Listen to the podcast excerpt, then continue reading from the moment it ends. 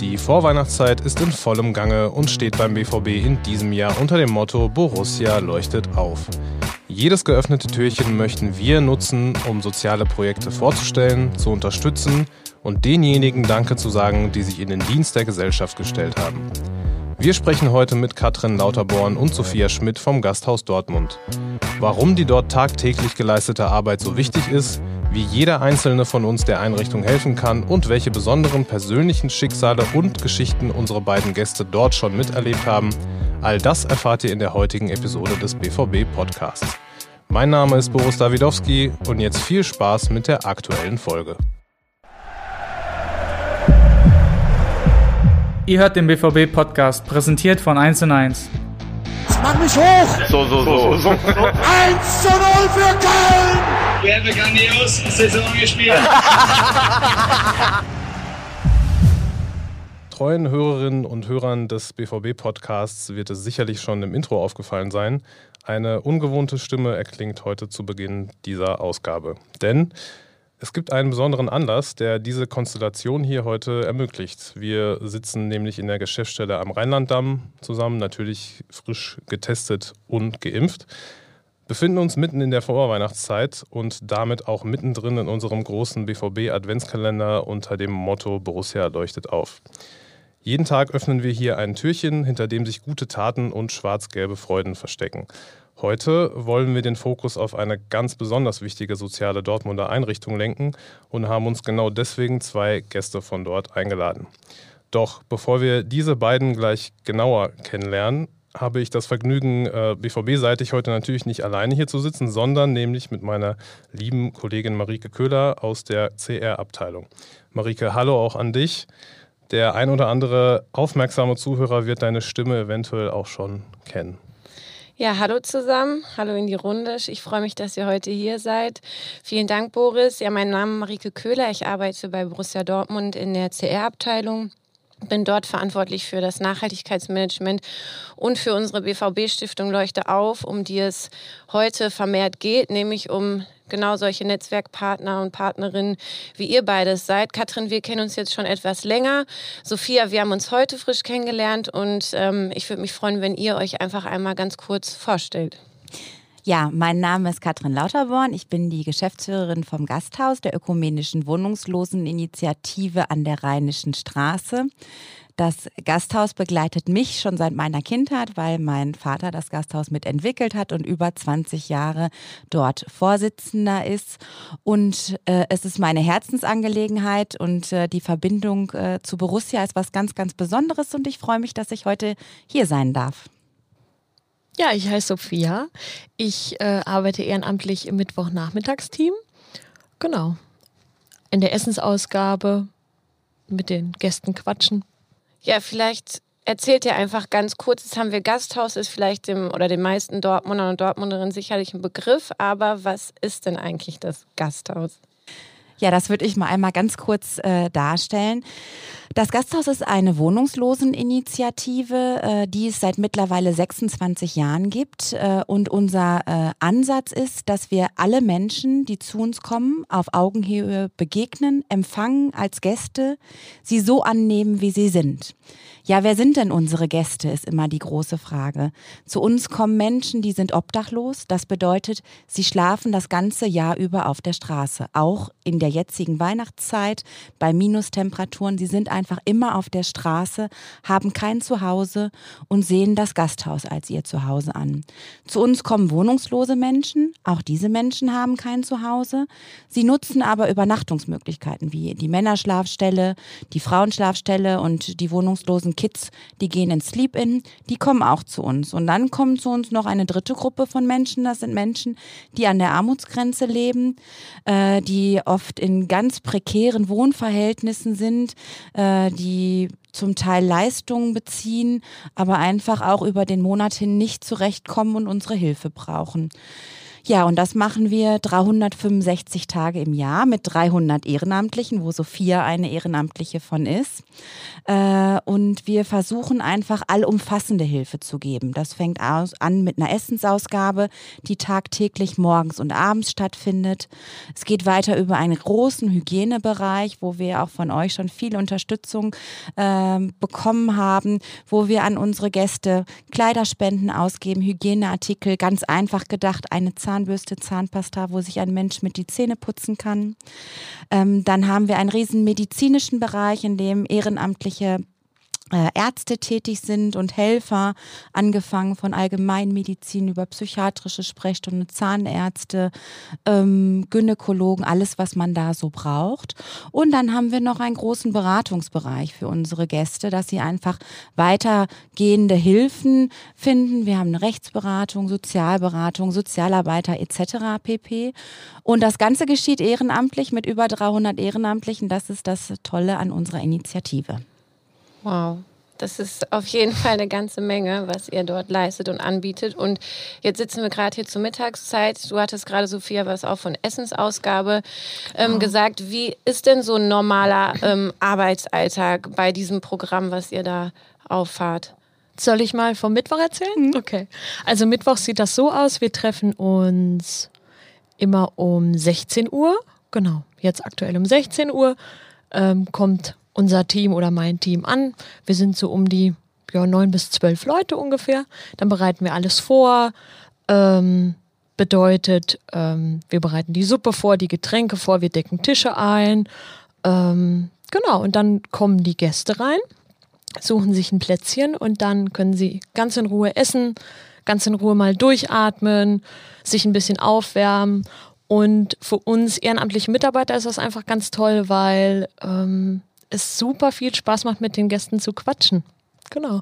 Weil es einfach keine einseitige Kommunikation ist, sondern ähm, die sorgen sich auch um uns. Also wenn wir von uns erzählen, von unserem Privatleben, die kommen in der nächsten Woche wieder und ähm, fragen uns dann. Also jetzt bei mir zum Beispiel, dann kommt ein Gast und sagt, hey Sophia, wie läuft's mit den Kids in der Schule oder was auch immer ich denen erzählt habe, die merken sich das und das macht einfach total viel Spaß, weil es sich super familiär anfühlt. Genau.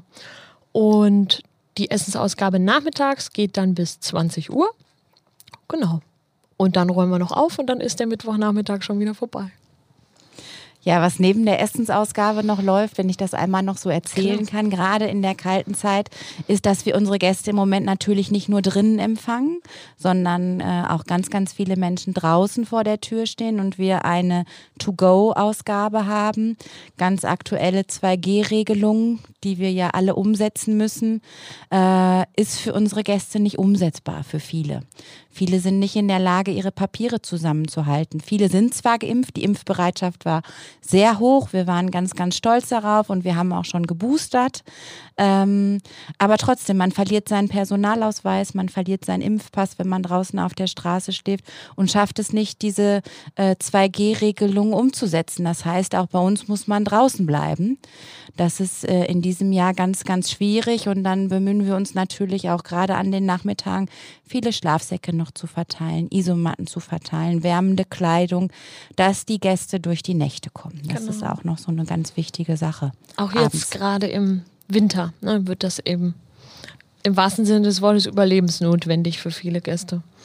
Ja, ja also können uns, glaube ich, ein ganz gutes Bild machen, dass gerade in der Winterzeit gepaart jetzt mit dieser ganzen Corona-Situation eure Arbeit sich jetzt nicht unbedingt äh, äh leichter gestaltet. Ich würde noch mal gerne ein Stichwort ähm, von Sophia gerade, nämlich Stichwort Kommunikation mhm. aufgreifen, weil das ganz gut passt. Katrin hat jetzt gerade schon ein bisschen ausgeführt, wie viel bei euch da eigentlich los ist, äh, jeden Tag im Gasthaus, allein schon von der Anzahl der Personen, der verschiedenen Personen, die da bei euch entweder arbeiten oder einfach zu Besuch sind. Das Besondere bei euch ist ja, dass jede einzelne Person, also jeder einzelne Gast zu euch kommt, auch eine ganz eigene persönliche Geschichte hat, warum er überhaupt bei euch ist. Oder ein ganz persönliches Schicksal, mit dem er zu kämpfen hat, ähm, weil ich mir vorstellen kann oder wir uns vorstellen können, dass keiner freiwillig äh, ins Gasthaus kommt. Habt ihr vielleicht ein besonders prägnantes Beispiel für ein besonderes Schicksal, mit dem ihr euch auseinandergesetzt habt in letzter Zeit oder in den Jahren, die ihr da schon arbeitet, das euch besonders im Kopf geblieben ist von einer bestimmten Person?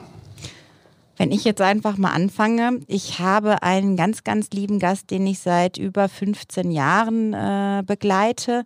Ich nenne ihn jetzt einfach mal Hans, ich, äh, ne, damit er sich nicht angesprochen fühlt. Ja. Ähm, äh, Hans kommt äh, zu uns und äh, war früher äh, berufstätig im niederschwelligen Bereich, hat äh, hier bei uns bei Hösch äh, immer den Hof gekehrt und war da total glücklich mit und hatte dann irgendwann einen schlimmen Unfall. Der wurde von einem Auto erfasst und ist durch die Luft geflogen und war danach also ähm, gehbehindert, wenn man das so nennen kann. Und ähm, äh, Hans konnte aber seine Rechte selber nicht durchsetzen und dann erzählte die Unfallversicherung nicht etc. pp. Er hat seinen Job verloren äh, und ist einfach in die Armutsschiene gerutscht und sehr, sehr krank geworden.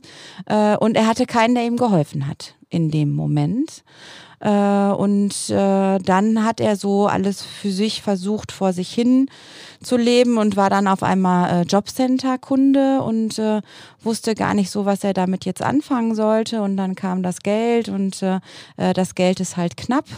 Äh, und ähm, dann ist er aber auch schon ins Rentenalter äh, gekommen.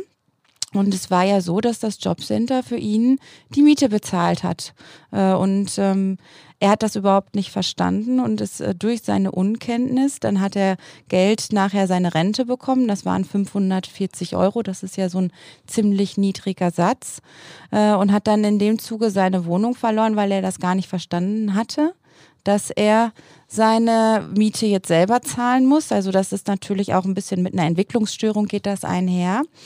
Äh, und ist dann tatsächlich äh, äh, obdachlos geworden und lebt auf der Straße seitdem ähm, und äh, hat sich dann irgendwann geöffnet.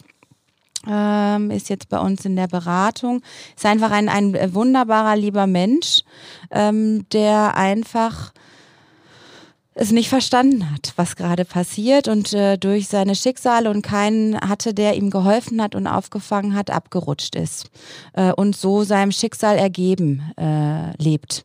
Äh, und das berührt einen halt auch, weil er eigentlich immer vorher gefestigt war und äh, halt durch einen Unfall seine Arbeit verloren hat und dann ist einmal diese Spirale angefangen. Also wir sagen immer, das ist so eine Spirale, wo man reinkommt und wenn die sich anfängt zu drehen und wenn man nicht direkt am Anfang jemanden hat, der einem unter die Arme greift, dann äh, ist es ganz, ganz schwer, ähm, wieder da rauszukommen. Und es war bei ihm einfach schambelastet. Er hat sich sehr, sehr geschämt, dass es so ist. Bis er sich auch mal bei uns öffnen könnte, dauerte es halt, sonst hätten wir ja direkt anfangen können. Er hat es aber einfach viel, viel später erzählt. Ja, und so ist das bei uns, dass wir Menschen bei uns haben, die reinkommen, die erstmal natürlich die Anonymität genießen, ja, und einfach äh, in einem geschützten Raum zu sein äh, und dann irgendwann anfangen zu erzählen, was so mit ihnen ist und warum es so ist. Ne? Und äh, das ist so eine Geschichte, die ich nie vergessen habe, weil ich dachte, okay, ja, der hatte weder eine Alkoholproblematik noch eine Suchtproblematik, sondern hat einfach die Dinge nicht verstanden, die passieren. Mhm. Ja, und so einfach geht es dann halt. Ne? So schnell mhm. verliert man seine Wohnung. Ja. Ja, meine Geschichte passt auch so ein bisschen zu der Spirale, von der du eben gesprochen hast. Ähm, ich erzähle einfach mal von einem unserem, unseren Gästen von, ich nenne ihn jetzt Sascha. Ähm, falls ein paar Mitarbeiter von uns zuhören werden, werden die sicher genau wissen, um wen es geht. Ähm, genau, also ich habe Sascha das erste Mal völlig unwissend gesehen am Unicampus in Dortmund. Also habe dann natürlich bemerkt, dass er obdachlos ist, ähm, habe mich aber nicht mit ihm unterhalten, habe dann später im Gasthaus angefangen zu arbeiten, habe ihn da wieder getroffen und habe sehr viel mit ihm gequatscht und dann kam irgendwann, dann hat er von sich erzählt, also dass er früher mal soziale Arbeit studiert hat. Ich nenne es jetzt mal so, ein ganz normales Leben hatte, eine Wohnung ähm, und dann eine Zwangsstörung, ja, eine Zwangsstörung entwickelt hat. Ähm, sogenannte Messi-Syndrom, sage ich jetzt mal. Und ähm, deswegen dann irgendwann im Laufe dieser Spirale, die sich immer weiter abwärts bewegt hat, seine Wohnung verloren hat und ähm, ich empfinde ihn als einen sehr reflektierten, super humorvollen, netten Mensch, mit dem man sich sehr gut unterhalten kann, weil er sehr belesen ist. Ähm, und man merkt ihm im Gespräch auch ganz oft an, dass er sehr gut über seine Situation reflektieren kann, aber auch einfach so ein bisschen gefangen in seiner, ja, in seiner Zwangsstörung ist, in den Strukturen, in denen er sich gerade befindet. Genau. Ja, ja zwei Geschichten, die, glaube ich, ähm, ja, das, was ihr schon gesagt habt, sehr gut aufzeigen, dass es echt verschiedenste Gründe, Schicksale gibt, äh, warum dann die Menschen letztendlich wirklich bei euch ähm, oder gezwungen sind, dann, weil sie keinen Ausweg mehr sehen, zu euch zu kommen. Ja, auf jeden Fall sehr, sehr eindrücklich. Es gibt natürlich auch Geschichten, die fangen einfach ganz viel früher an. Also wir haben mhm. fürchterliche Geschichten, die man eigentlich kaum erzählen kann. Wir haben eine junge Frau im Moment äh, bei uns, die ist ähm, 19, glaube ich. Ähm, die lebt schon auf der Straße, seitdem sie 14 ist. Die hat einfach von vornherein Gewalterfahrung in der Familie, äh, ist einmal durchs ganze Jugendhilfesystem durch, von Heim zu Heim. Und die hat auch eine starke Drogenproblematik äh, entwickelt, ist also in die Abhängigkeit rein, in die Prostitution rein, äh, um äh, zu überleben. Das sind natürlich nochmal ganz andere Schicksale, äh, wo das einfach schon von der Kindheit an vorbestimmt ist, dass man aus einem ganz, ganz schlimmen Elternhaus kommt. Ähm, das haben wir natürlich auch ganz, ganz viel und diese Entwicklung steigt auch. Ne, das muss man auch sagen, gerade bei unseren jungen Gästen, weil wir haben durchaus Gäste, die sind unter 18. Ne, das kann man sich immer nicht vorstellen, aber wir haben bei uns in Dortmund wohnungslose Kids. Ne? Das ist so, ja. Ja, Katrin, du sagtest gerade so ein Stichwort, was äh, uns berühren, die Schicksale. Und ähm, ihr sitzt ja auch nicht umsonst hier. Also auch den BVB bzw. die BVB-Stiftung ähm, Leuchte auf berühren eure Arbeit einfach auch. Ihr habt ein bisschen was erzählt. Ich finde das einfach super beeindruckend, ähm, was ihr da leistet, auch mit was für Schicksalen ihr da umgeht, ähm, menschlich allein, also das irgendwie zu verpacken. Und ähm, deshalb ist es ja auch so, dass wir als BVB euch einfach gerne unterstützen. Und um einmal so den Bogen zu schlagen, äh, um, dem zu, um den Zuhörerinnen und den Zuhörern einfach mal zu sagen, seit wann das so ist. Wir, ich bin ja erst seit 2017, äh, Entschuldigung, 2019 für die BVB-Stiftung verantwortlich. Da haben wir uns dann auch kennengelernt. Aber diese ganze Story, wie der BVB euch auch unterstützt hat, hat ja schon weitaus früher angefangen. Vielleicht magst du da einmal kurz eingehen, wie so die Beziehung BVB Gasthaus erwachsen ist, oder? ja. Also das Tolle äh, an dieser Geschichte ist, dass wir schon eine über zehnjährige Partnerschaft sozusagen haben. Äh, es fing damals an, dass sich äh, Fans äh, von Borussia ähm, mit uns in Verbindung gesetzt haben und gesagt haben, sie wollen helfen. Und dann fing es an, dass wir Kulturabende, gemeinsame Kulturabende im Gasthaus entwickelt haben. Die hatten wir immer schon, weil wir gesagt haben, es muss nicht nur um Versorgung gehen, sondern auch um ein kulturelles Angebot. Und so wie wir ja alle in Dortmund BVB-Fans sind, sind unsere Gäste auch BVB-Fans. Und zwar mit Leib und Seele. Äh, und dann war das einfach so toll, dass äh, über die Fan- und Förderabteilung und UVB äh, Menschen zu uns gekommen sind und mitgemacht haben, Kulturabende gemacht haben. Ähm, es sind dann auch, Gerd Kolbe ist oft gekommen und dann wurden Borussia-Lieder gesungen, Dönekes und so. So fing das eigentlich an. Daraus entwickelte sich das dann so, dass äh, BVB-Fans bei uns immer am Montagnachmittag zweimal im Monat mitgearbeitet haben. Viele davon sind feste Mitarbeiter geworden. Und dann fing es halt an, dass irgendwann die Stiftung auch sagte, äh, wir kommen und äh, wir unterstützen mit. Äh, und das war für uns einfach ein ganz, ganz wichtiger Schritt äh, der Unterstützung, weil natürlich auch alleine BVB als Multiplikator äh, für uns eine enorme Wirkung hat und uns ist natürlich auch ein Anliegen ist, dass unsere Gäste wahrgenommen werden in der Gesellschaft.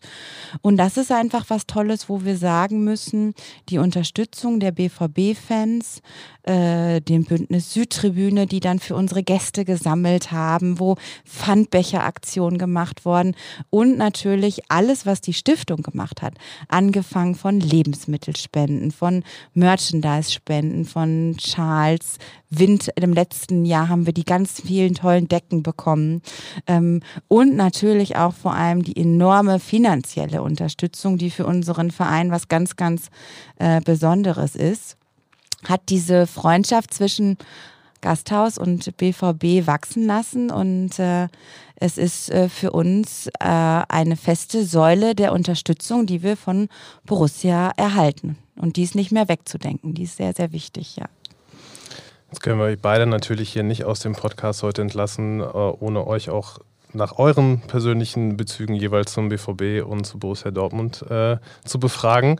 Äh, also abseits der Zusammenarbeit mit der Stiftung und alles, was dazugehört, habt ihr denn irgendeinen, ja, man fragt ja meistens so nach dem einen Moment, wo ihr gemerkt habt, okay, der BVB ist jetzt äh, mir besonders sympathisch oder ich ja, fühle mich besonders verbunden dem Club. Ähm, jetzt vielleicht auch abseits davon, dass der Dortmund natürlich untrennbar einfach zum BVB gehört. Habt ihr irgendwie so einen Moment selber oder würdet ihr sagen, das ist äh, quasi gegeben, wie Katrin gerade gesagt hat, wenn man in Dortmund ist? Also ich komme ja nicht aus Dortmund, ich komme ja ursprünglich aus Marburg in Hessen. Und ähm, ich habe aber quasi zu Hause, mein Papa und mein Bruder, äh, zwei ganz große BVB-Fans. Und das wurde mir dann quasi so an mich weitergetragen. Ähm, und ich muss sagen, jetzt so als hinzugezogene Dortmunderin, ich finde es total cool, in einer Stadt zu wohnen. Ähm, wo Fußball so groß geschrieben wird. Und was mir am BVB einfach gut gefällt, muss ich sagen, ist, wie soll ich das sagen, ähm, dass man sich so nah ist. Also es ist so, ja, einfach eine gewisse Nähe da, die ich nicht so beschreiben kann. Ja, genau.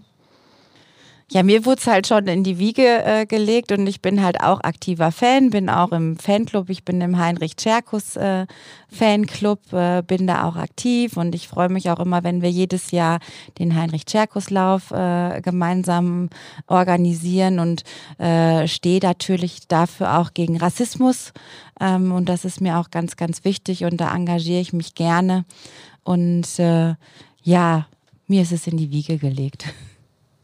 Sehr gut. Auf diese Frage hätte es natürlich keine falschen Antworten gegeben, aber äh, freut uns natürlich umso mehr, ja. dass ihr das so ähm, fühlt oder empfindet. Nochmal vielleicht kurz zurück zu eurer ja, alltäglichen Arbeit, würde ich das mal nennen, die ja meistens alles andere als alltäglich ist. Was würdet ihr vielleicht ähm, in der Essenz zusammenfassen, warum ist es wirklich so wichtig, dass es euch als Einrichtung gibt und vielleicht auf die Region, in der wir uns hier befinden, vielleicht warum ist es besonders wichtig, dass es sowas gerade in Dortmund vielleicht gibt. Katrin hat ja gerade schon gesagt, dass die Tendenz zum Beispiel bei unter 18-Jährigen, die mit solchen Problemen bei euch im Gasthaus sind, ja eher steigt, als dass sie abnimmt. Ja, warum ist es so wichtig? Unsere Gäste brauchen einen Ort, wo sie herzlich willkommen sind und äh, wo das Wort Würde äh, auch eine Rolle spielt und wo sie nicht vertrieben werden. Äh, und ähm, warum es so wichtig ist, dass es uns gibt, ist, weil alle Ehrenamtlichen genau das tun. Sie nehmen unsere Gäste an, so wie sie sind. Und äh, dieser äh, Ansatz, den unser Verein hat, ähm, ist, glaube ich, der, der für unsere Gäste einfach sagt, wir haben hier ein Zuhause. Und das brauchen wir und da fühlen wir uns wohl. Und dass wir das schaffen mit allen Möglichkeiten, das ist, glaube ich, wirklich wichtig.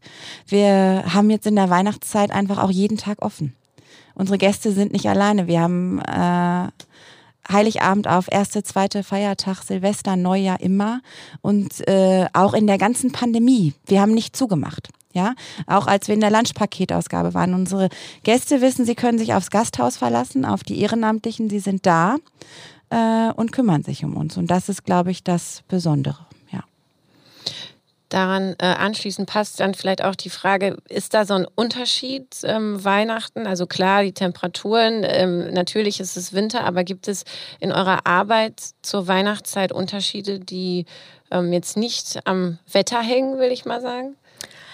Also ich würde sagen, Weihnachten ist so die schlimmste Zeit für unsere Gäste. Einfach weil ja, man nicht vergessen darf, dass viele von unseren Gästen auch selbst Kinder haben oder jeder von unseren Gästen hat natürlich auch Familie und es einfach sehr schwer für unsere Gäste ist, diese, dieses Feeling mitzubekommen, sage ich mal. Es ist Weihnachtsmarkt, überall wird es ganz gemütlich und warm und äh, es geht so um Besinnlichkeit und Familienzeit und viele fühlen sich einfach extrem einsam, total allein ausgeschlossen und umso mehr führen wir dann Gespräche, hören ihnen zu, sind für sie da, tauschen uns aus, geben ihnen das Gefühl, gesehen zu werden, ein Gefühl von Würde, ein Gefühl von ähm, Halt. Genau. Ja, glaube ganz wichtig auch nochmal, dass du das jetzt nochmal explizit so benannt hast, wirklich, dass in der allgemeinen Empfindung das ja eher immer umgekehrt ist. Also Weihnachtszeit als ne, Fest der, der Familie, der Liebe, alles, was dazugehört. Das ist also für eure Gäste natürlich genau das Gegenteil. Das ist, glaube ich, nochmal wichtig, nach außen so diese Message zu senden oder das Bewusstsein dafür auf jeden Fall zu schärfen, dass es so ist anderes Thema, was natürlich auch dazugehört. Ähm, jetzt wird gerade in Dortmund natürlich auch nicht nur durch den BVB immer dieser ja, Zusammenhalt dieser Stadt oder der Region äh, beschworen, würde ich es mal nennen. Wie äh, würdet ihr beschreiben, ist das in Bezug auf eure Arbeit bzw. eure Einrichtung? Wie vernetzt seid ihr wirklich in der Stadt mit anderen ähnlichen Organisationen oder Einrichtungen, mit denen ihr zusammenarbeitet? Wie helft ihr euch da gegenseitig? Gibt es da bestimmte Kooperationen, auf die ihr besonders gerne irgendwie verweisen würdet oder eingehen würdet? Ja, also ohne Netzwerk geht es überhaupt nicht. Also wir, ähm, die Netzwerkarbeit war immer so unser Anliegen. Ähm, das Tolle an Dortmund ist, dass ähm, alle äh, Vereine, in, die in der Wohnungs- und Obdachlosenhilfe sind, zusammenarbeiten. Das haben wir letztes Jahr gesehen. Wir haben das große Zelt äh, gemacht, äh, zusammen mit äh, Bodo, der Kana Suppenküche, den Herzensbus, Wohltun e.V. Äh, die Vereine helfen sich untereinander und stehen auch gerade jetzt in der Krise äh, zusammen. Äh, und das ist ganz, ganz wichtig. Und äh, wenn du über Netzwerk sprichst, ist das natürlich das Netzwerk unter den Vereinen und natürlich auch mit den den Spendern, Freunden äh, und Förderern, genauso wie wir die Beziehung zum BVB jetzt über die Jahre ähm, äh, aufgebaut haben. Wir arbeiten ja für unsere Gäste zu 100 Prozent spendenfinanziert. Das heißt, äh, wir sind da wirklich auf das Netzwerk und äh, die äh, Freundschaften, die unser Verein hat, angewiesen. Äh, und äh, die Wichtigkeit ist also sozusagen äh, ja sehr, sehr hoch du sagtest 300 Ehrenamtliche und das macht ihr komplett ohne hauptamtlich Angestellte oder Nein. gibt es? Genau, also ähm, ich bin jetzt als Geschäftsführerin äh, tätig. Ich habe äh, im Jahr 2015 angefangen, äh, das hauptamtlich zu machen. Ich habe das vorher auch alles ne äh, vorher ehrenamtlich begleitet. Dadurch, dass wir einen so großen äh, Verein sind und so viel Ehrenamtliche haben, äh, haben wir jetzt ein ganz, ganz bisschen Hauptamt, damit das Ehrenamt funktionsfähig ist. Dafür haben wir auch eine Förderung von der Stadt Dortmund. Da sind wir sehr, sehr dankbar, dass die Personalkosten ähm, gedeckt werden können, weil man kann ja nicht als spendenfinanzierter Verein einfach mal locker flockig jemanden einstellen und sagen, ich weiß nicht, wie ich dein Gehalt bezahlen soll, ob diesen Monat genug Spenden äh, kommen. Und wir haben jetzt zum Beispiel die Reinigung ähm, professionalisiert. Wir haben früher noch die Toiletten und alles selber geputzt. Das geht auch gar nicht mehr. Die Vorschriften, die Hygienevorschriften sind viel, viel zu hoch. Und wir haben in äh, der Logistik äh, zwei Fahrer, die die ganzen Spenden abholen. Und wir haben jetzt auch eine Sekretariats- und Verwaltungsstelle. Ähm, aber tatsächlich beläuft es sich auf zehn Festangestellte und über 300 Ehrenamtliche. Ne? Mhm. Ja. Wahnsinn. Ziemlich ordentlich, würde ich sagen. Ja.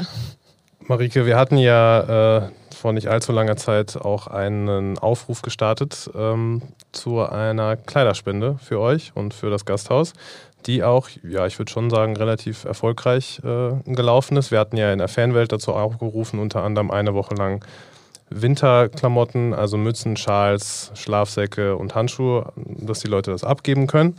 Ist auch ein bisschen was dazugekommen, äh, beziehungsweise zusammengekommen. Ähm, was würdet ihr vielleicht aus eurer Sicht nochmal ähm, sagen oder das vielleicht nochmal deutlicher hervorheben, wie wichtig oder essentiell für eure Arbeit, für eure Einrichtung, für eure Gäste sind solche Aktionen? Jetzt nicht unbedingt im, ne, verbunden mit dem BVB, sondern allgemein, dass Leute vielleicht, die sich jetzt fragen und diese Folge hören, okay, total beeindruckende Arbeit, die ihr täglich leistet, aber wie kann ich mich jetzt selber beteiligen oder wie kann jeder Einzelne vielleicht helfen? Was würdet ihr diesen Menschen nach draußen vielleicht mitgeben? Ja, jede Kleinigkeit, die bei uns ankommt, als auch ähm, auch als Sachspende ist natürlich enorm wichtig. Und da muss man gar nicht groß denken. Wenn man uns eine Zahnbürste bringt, kann sich damit ein Gast die Zähne putzen. Wenn man uns ein Pfund Kaffee vorbeibringt, können damit von 20 äh, Gäste eine warme Tasse Kaffee bekommen oder ein Pfund äh, Tee.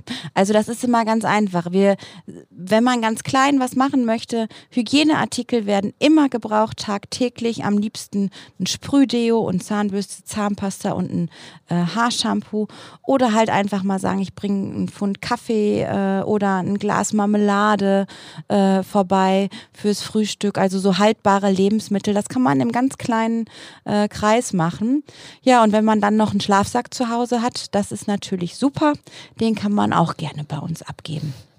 Die abschließende Frage. Ich möchte euch ganz persönlich fragen, was ihr euch denn eigentlich zu Weihnachten wünscht. Also was wünscht ihr euch persönlich zu Weihnachten und was wünscht ihr euch für die Arbeit, für die Zukunft eurer Arbeit? Schweigen. Also erstmal, ich fange an. Ähm, persönlich habe ich tatsächlich gar keinen Wunsch.